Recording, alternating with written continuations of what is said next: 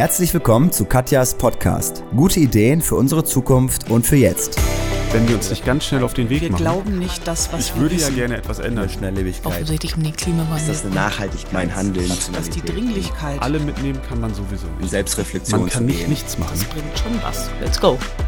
Ein Podcast von Katja Fittinghoff. Im Gespräch mit Menschen, die Veränderungen umsetzen, die uns Mut machen und mit konkreten Ideen inspirieren.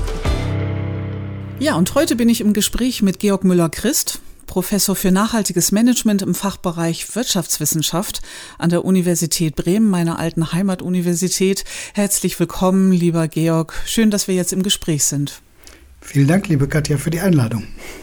Wir beide kennen uns ja schon seit ein paar Jahren. Ich habe es eben schon angedeutet und wir haben uns in ganz verschiedenen Anlässen schon kennengelernt. Vielleicht magst du mal so ein paar Anlässe benennen und dann ergänze ich ein paar und dann kriegen die Zuhörerinnen und Zuhörer einen Eindruck, ähm, was uns verbindet und ähm, wo wir beide in Bezug auf Nachhaltigkeit unterwegs sind.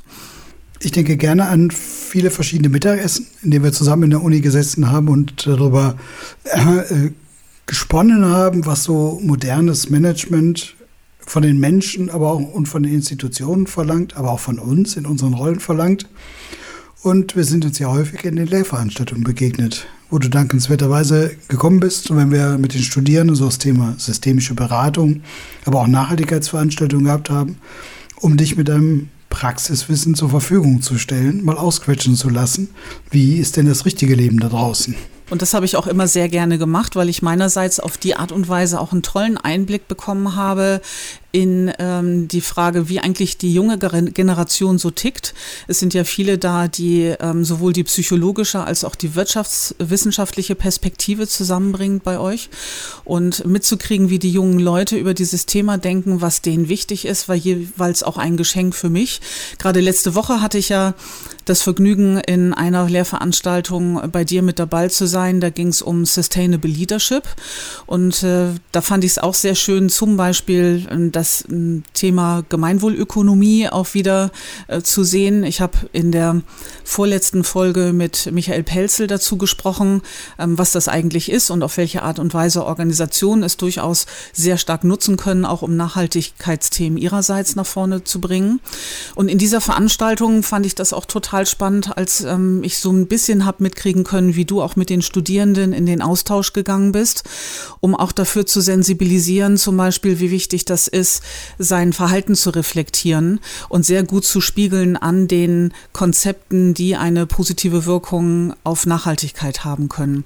Und da auch so eine Frage in deine Richtung, wenn du so mit Studierenden unterwegs bist zu diesem Thema und die ein paar Jahre mit dir gemeinsam und bei dir haben studieren können, was möchtest du eigentlich gerne, was die dann mitgenommen haben? Ähm, welche Quintessenz sozusagen möchtest du ihnen ja mit auf den Weg gebracht haben, wenn sie dann den Abschluss machen und dann weiter in ihre berufliche Laufbahn gehen? Auf eine ganz kurze Formel gebracht, dass sie Komplexität lieben lernen. Hm. Das wäre sozusagen meine Botschaft. Sie lautet, wenn ihr euch der Nachhaltigkeit und überhaupt diesen, sag mal so, modernen Themen von Unternehmen stellt, dann müsst ihr sehr viel Komplexität zulassen, halten und aushalten können. Und eine besondere Erscheinungsform, die ich dabei immer betone, ist, äh, sind die Dilemmata, das sind Spannungsfelder. Dass es darum geht, das Unvereinbare halten und aushalten zu können und zu wissen, dass es da keine Lösungen gibt, aber sehr sehr wohl die Möglichkeit, sie zu bewältigen. Das ist meine Hauptbotschaft, das würde ich Ihnen gerne mitgeben. Die Welt ist voller Widersprüche und die Widersprüche sind Energie. Das ist ganz wichtig. Die Polaritäten sind Energie, die treiben uns voran. Und genau daran, wenn wir da mal einhaken mit dem Vorantreiben, wenn wir uns überlegen, in welcher Situation wir jetzt gerade gesamtgesellschaftlich und auf unserem Planeten sind, dann könnte man ja, wenn ich jetzt mal so ganz bewusst meinen, meinen kritischen Blick mir auf die Schulter setze, könnte man ja sagen, ja, Komplexität aushalten, wunderbar und sich der Energie, die daraus resultieren kann, auch bewusst sein, ist auch gut. Was wir aber sehr wohl brauchen, ist ein Wahnsinnstempo, was wir eigentlich jetzt an den Tag legen müssten, um die Situation auch wirklich nur nachhaltig, sondern auch sehr zeitnah zu ändern. Und äh, gibt es da auch Ansätze, Handwerkszeug oder Ideen, etwas, was die Studierenden befähigt oder sie dabei unterstützt, auch eben diese Schnelligkeit der Umsetzung auch mit auf die Straße zu bringen? Ich glaube, dass äh, alles da ist, was wir brauchen. Dass auch in der Transformation eigentlich alles passiert, was passieren kann und was passieren muss, dass wir es nur nicht sehen. Dass wir immer nur das sehen, was wir kennen und das, was nicht mehr da ist. Und, äh, und deswegen reden wir auch so viel über Defizite. Ja, wir kennen sie gut, diese Defizite. Aber wie können wir das erkennen, was um uns herum sich bereits entwickelt, was aber noch nicht wir auf unserem Schirm haben? Das ist so ähnlich wie diese bekannte Geschichte, dass die Indianer, die die Schiffe von Kolumbus am Horizont gesehen haben, eigentlich nichts gesehen haben. Da war nichts für die. Warum? Schiffe kannten die überhaupt nicht. Das konnten die neuronal überhaupt nicht abbilden und interpretieren. Gut, als sie 20, 20 Meter vor denen schwammen, haben sie die auch gesehen. Da kann man ja nicht dran vorbeigucken. Aber das, was am Horizont sich, hm, sich herauskristallisiert für uns in Konturen, das lernen sehen zu können, das andere, das Neue, das finde ich total faszinierend. Das würde ich gerne mitgeben. Wohlwissend, meine Prämisse ist, es ist schon alles da, was wir brauchen für diese Lösung, für die Welt und für die Transformation. Wir sehen es nur nicht und können deswegen die, richten, die richtigen Phänomene auch nicht fördern. Das erinnert mich so ein Stück an die damalige Zeit, als wir ähm, kognitionswissenschaftlich auch auf Wahrnehmungsphänomene damals gegangen sind und die ähm, Ergebnisse damals, die würden genau in die Richtung gehen dessen, was du gerade benannt hast, dass wir sehr leicht, wenn wir jetzt mal die andere Seite nehmen, sehr leicht die Dinge sehen und erkennen können, die wir schon mal gesehen und erkannt haben und dementsprechend es auch Pfade neurologisch dann gibt, die dann äh, gut verstärkt werden können. Und es gerade deswegen umso schwerer es auch neurophysiologisch, das Neue überhaupt wahrzunehmen. Hättest du denn so aus deiner Sicht Anregungen dafür, auf welche Art und Weise man sich denn sensibilisieren kann, Dinge wahrzunehmen und zu sehen, die wir bisher noch nicht wahrnehmen konnten und sehen konnten? Also mein Vorschlag ist, äh, an der Selbsterzählung anzufangen. Also eine andere These von mir ist nämlich, dass jede Transformation mit einer Veränderung der Selbsterzählung beginnt. Wenn wir uns anders in die Welt hinein erzählen, das heißt Wirklichkeit anders beschreiben, gehen völlig neue Möglichkeitsräume auf, die wir vorher nicht gesehen haben. Und die Kunst, sich selbst zu erzählen, heißt erstmal, sich selbst genauer wahrzunehmen. Und wahrzunehmen, wie man zum Rest der Welt, zu den anderen Menschen, zur Natur oder auch zur geistigen Welt steht.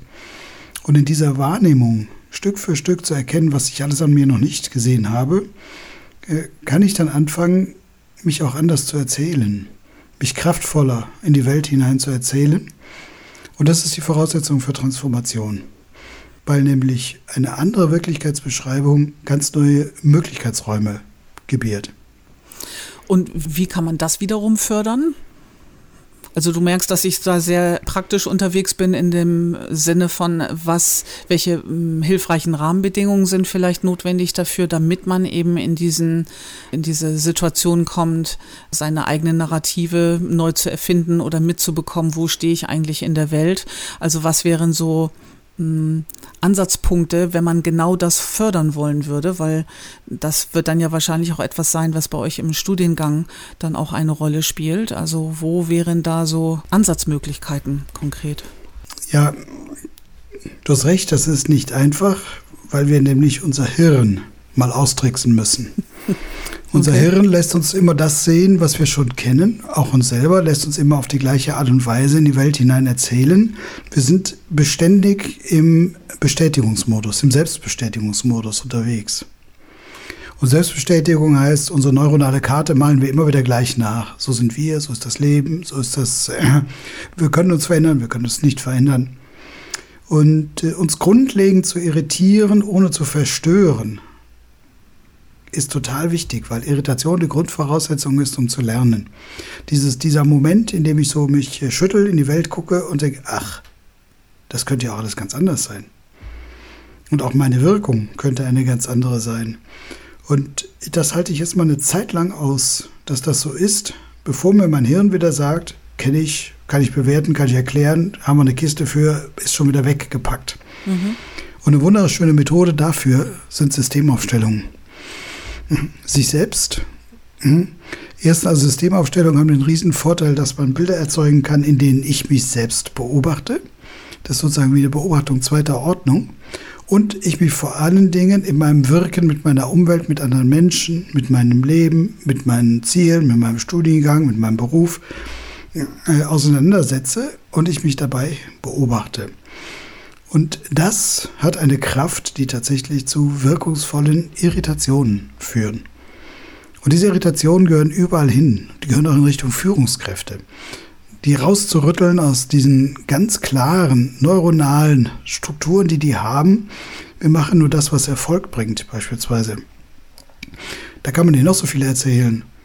Aber wenn sie Bilder sehen oder sogar eine Aufstellung selber spüren, dann öffnen sich die mentalen Karten und dann ist es auch möglich, da andere, sehr viel komplexere Zusammenhänge draufzumalen. Genau, und da gab es ja schon seit einigen Jahren immer wieder Ansätze, die das zum Teil durchaus auch ähm, aus, wie ich finde, nachvollziehbar haben beschreiben können, welche Kräfte da wirken und konnte in den verschiedensten Rollen, unter anderem bei dir auch, und habe das jedes Mal sehr genossen, auch bei verschiedenen Aufstellungen mit teilhaben und bin jedes Mal wieder einerseits dahingehend bestätigt, dass eine Grundvoraussetzung dafür sein muss, dass man sich dem öffnet, was man eben noch nicht gesehen hat. Also äh, bin ich bereit, diese Schiffe am Horizont zu sehen, auch wenn ich sie vorher noch nie irgendwie habe wahrnehmen können und dann dementsprechend auch die Selbstreflexion zuzulassen dann dabei und das wäre ein weiterer äh, Punkt, eben diese Irritation, die notwendig ist, damit eine neue Art der Wahrnehmung entstehen kann, ähm, dass die auch zugelassen wird. Das ist ja durchaus ein äh, Prinzip, was uns von den Veränderungsmodellen sehr eint, auch, dass die ähm, Lehre des Zusammenwirken, die Synergetik sehr stark auch mit diesem Phänomen oder mit diesem Modell arbeitet, zu sagen, dass wenn ich von dem einen stabilen Wahrnehmungszustand in den anderen möchte, es nicht anders geht, als eine Phase der Irritation oder Instabilität auch zu erleben. Und das ist durchaus etwas, was wir, besonders wenn wir im Erwachsenenalter sind, ein bisschen verlernt haben, habe ich manchmal den Eindruck, das äh, mögen zu lernen, dass es auch mal schön sein kann, äh, wenn man auf einem Bein ähm, hüpft und diese Instabilität wahrnimmt und das zu konnotieren als etwas, was auch herausfordernd ist, Spaß macht, dass diese Ungewissheit einen gewissen Reiz beinhaltet. Und da erlebe ich uns manchmal als Erwachsene als sehr, sehr schnell, stark stabilitätsorientiert, so nach dem Motto, ich muss wieder ganz schnell etwas haben, woran ich mich orientieren kann. Nur dann fühle ich mich sicher und dann kann ich etwas tun. Und wenn ich dich jetzt richtig verstehe, wäre das eben ein Revival oder eine erneute Wertschätzung eben dieser instabilen Irritationsphasen auch. Ja, das ist sie wirklich und äh, die Kunst ist sie jetzt äh, im Coaching-Prozessen oder in Beratungsprozessen oder in Aufstellungsprozessen herbeizuführen und dem Gegenüber, das Gegenüber einzuladen, genau diese Momente zuzulassen. Mhm. Und wenn du das äh, versuchst, kannst du immer feststellen, wie schnell unser Hirn, unsere Vernunft zuschlägt, zugreift, die Dinge sortiert, bewertet, ordnet, erklärt und damit diese ganz spannenden Momente, in denen eigentlich das Neue in die Welt kommen könnte, sofort wieder zumacht. Mhm. Das ist das, was du meinst mit Kontrolle. Ich habe sofort wieder Kontrolle, zack, über mein Umfeld. Ich kenne alles, ich weiß es, ich kann dem einen Wert zuordnen.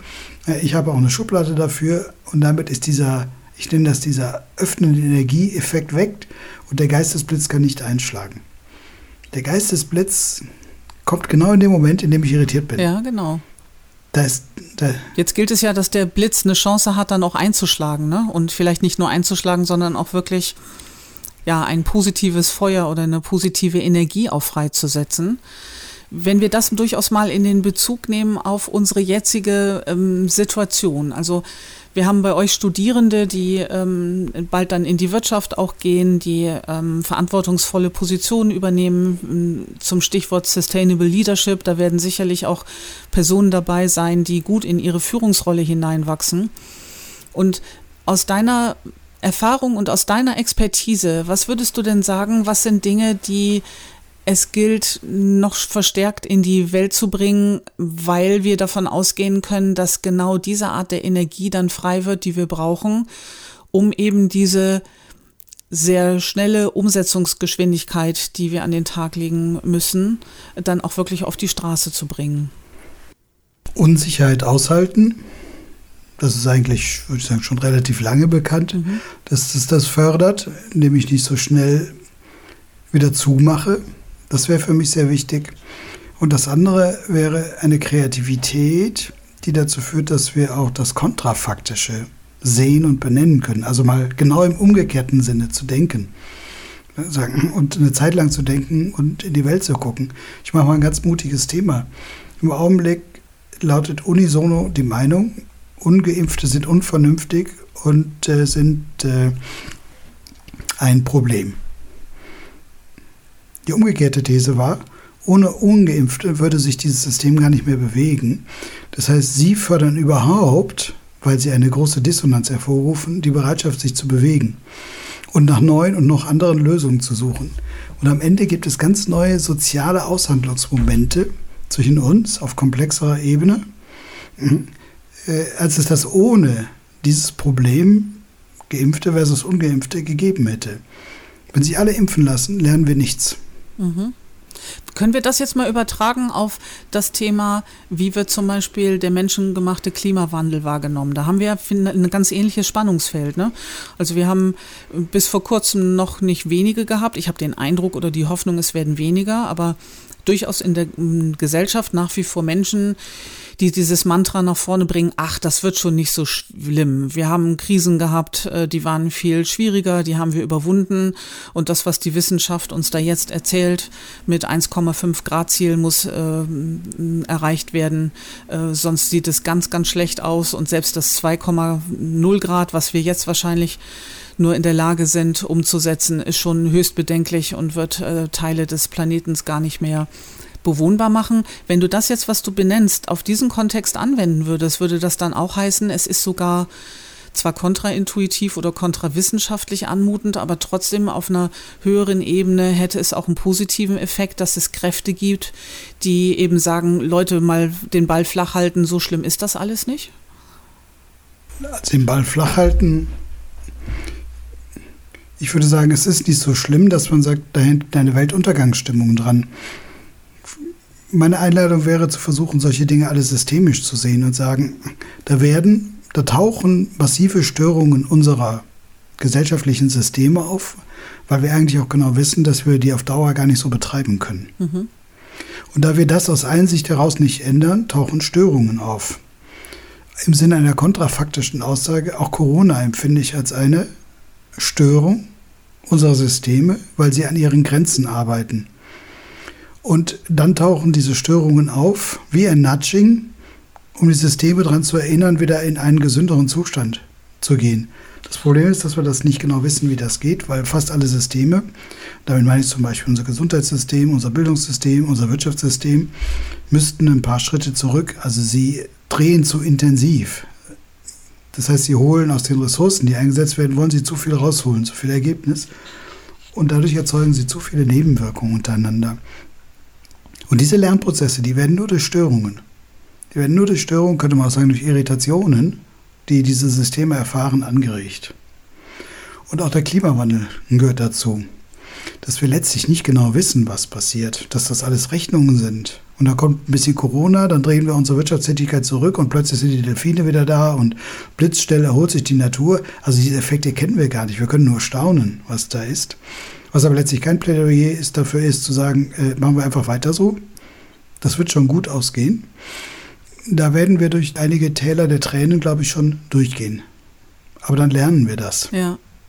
Und wenn du so zum Abrunden auch unseres Austausches heute so beim Thema Plädoyer bleiben würdest, was wäre denn so dein hauptsächliches Plädoyer einmal für die Studierenden, die dann auch, nachdem sie bei euch waren, dann in die äh, Wirtschaftswelt hinausgehen? Oder was wäre insgesamt ein Plädoyer in Richtung Nachhaltigkeit? Könntest du da nochmal so beschreiben, was so dein Herzenswunsch ist oder was aus deiner Perspektive besonders wichtig sein wird für sagen wir mal, die nächste Zeit, für die absehbare Zukunft im Jahr 2022?